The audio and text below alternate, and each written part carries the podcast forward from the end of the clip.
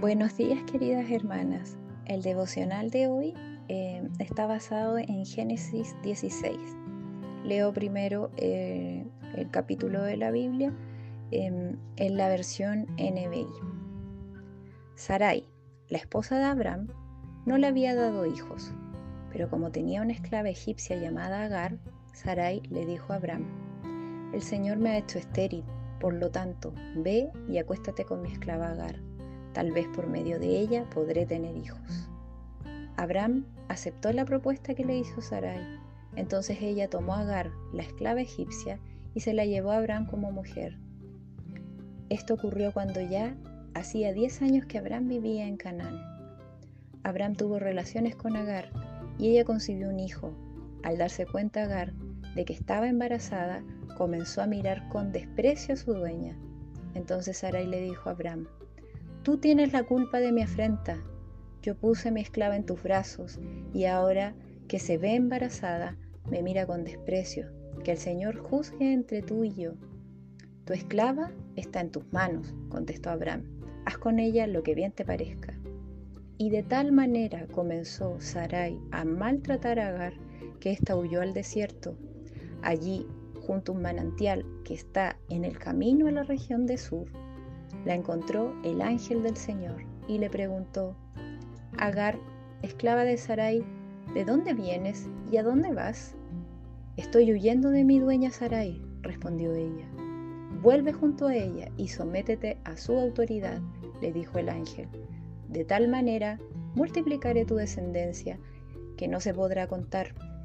Estás embarazada y darás a luz un hijo, y le pondré por nombre Ismael porque el Señor ha escuchado tu aflicción. Será un hombre indómito como asno salvaje, luchará contra todos y todos lucharán contra él, y vivirá en conflicto con todos sus hermanos. Como el Señor le había hablado, Agar le puso como nombre el Dios que me ve, pues se decía, ahora he visto al que me ve. Por eso también el pozo que está entre Cades y Bered se conoce con el nombre de Pozo del Viviente que me ve. Agar le dio a Abraham un hijo, a quien Abraham llamó Ismael. Abraham tenía 86 años cuando nació Ismael.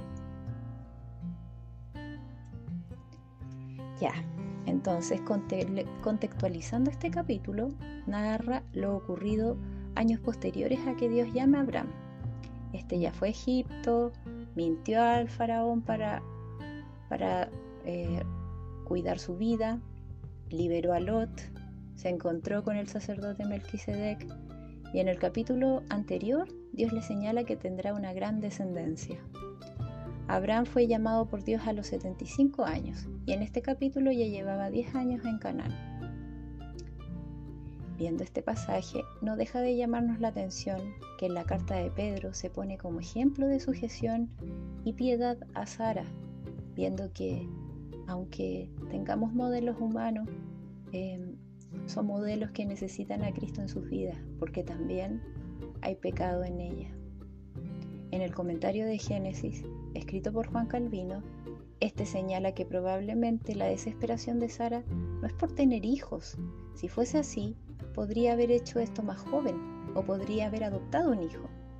Probablemente sabiendo que la bendición especial que habría prometido el Señor, el Señor a Abraham, quiso intentar de alguna manera ayudar o apurar la acción de Dios según su propio criterio. Luego de la propuesta hecha a Abraham y recordando un poco la respuesta de Adán a la sugerencia de Eva, Abraham acepta uniéndose a Agar sin ningún tipo de reflexión o consulta a Dios. Cuando Agar queda embarazada, inmediatamente deja de cumplir su rol de esclava y mira con desprecio a Sarai. No dura mucho la ilusión de ella y rápidamente sufre la decepción y la consecuencia de haber intentado apresurar los planes de Dios de una manera impropia. Viéndolo desde fuera y sin el calor de la vergüenza y humillación que sentía Sarai, nos parece absurdo los reclamos que le hace Abraham tú tienes la culpa de mi afrenta. Pero cuántas veces no nos vemos imbuidas en situaciones similares cuando estamos en discusiones, mirando de manera injusta la paja en el ojo ajeno y no la viga que tenemos en el propio. ¿Cuántas veces ni siquiera analizamos luego lo que decimos en momentos intensos y cuando somos capaces de darnos cuenta, no tenemos el valor de reconocer nuestros errores, arrepentirnos y pedir perdón.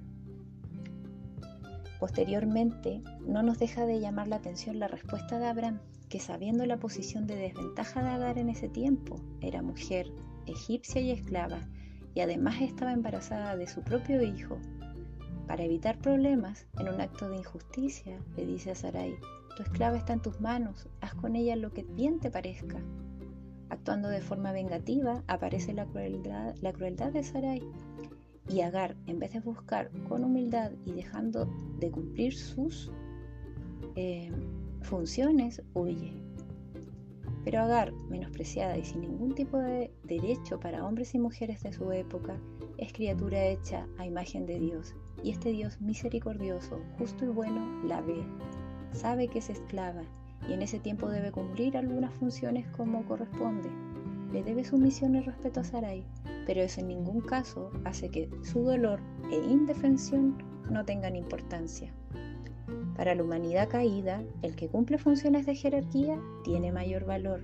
Para nuestro Dios hay diferentes funciones que encierran diferentes responsabilidades, de responsabilidades, pero en ningún caso menor valor o importancia. El rey no es más importante que el esclavo, el padre no es más importante que el hijo, el hombre no es más importante que la mujer. Por este motivo es tan grande y contracultural que en estos relatos antiguos este diálogo del ángel de Dios con una mujer sea, se haya dado y esta mujer además era egipcia y era esclava. Agar lo sabe y por eso es tan impactante en ella y señala que es el Dios que la ve, aunque ningún hombre la vea. Dios nos ve, ve cuando sufrimos injusticia, ve cuando somos dañadas y no hay ninguna acción cruel que no recibirá en el infierno o recibió en la cruz el castigo que correspondía. Al igual que en el diálogo de Jesús con la samaritana, Dios ve tal cual es Agar, le ordena que no peque más y la bendice. Así, posterior a Eva, una esclava egipcia es la primera mujer que recibe una promesa directamente de Dios en los registros de la Biblia. El Señor nos ve, nos llama a enderezar nuestros caminos y nos bendice eternamente con su perdón y con vida eterna. Que el Señor nos capacite a ver como Él ve. Thank you.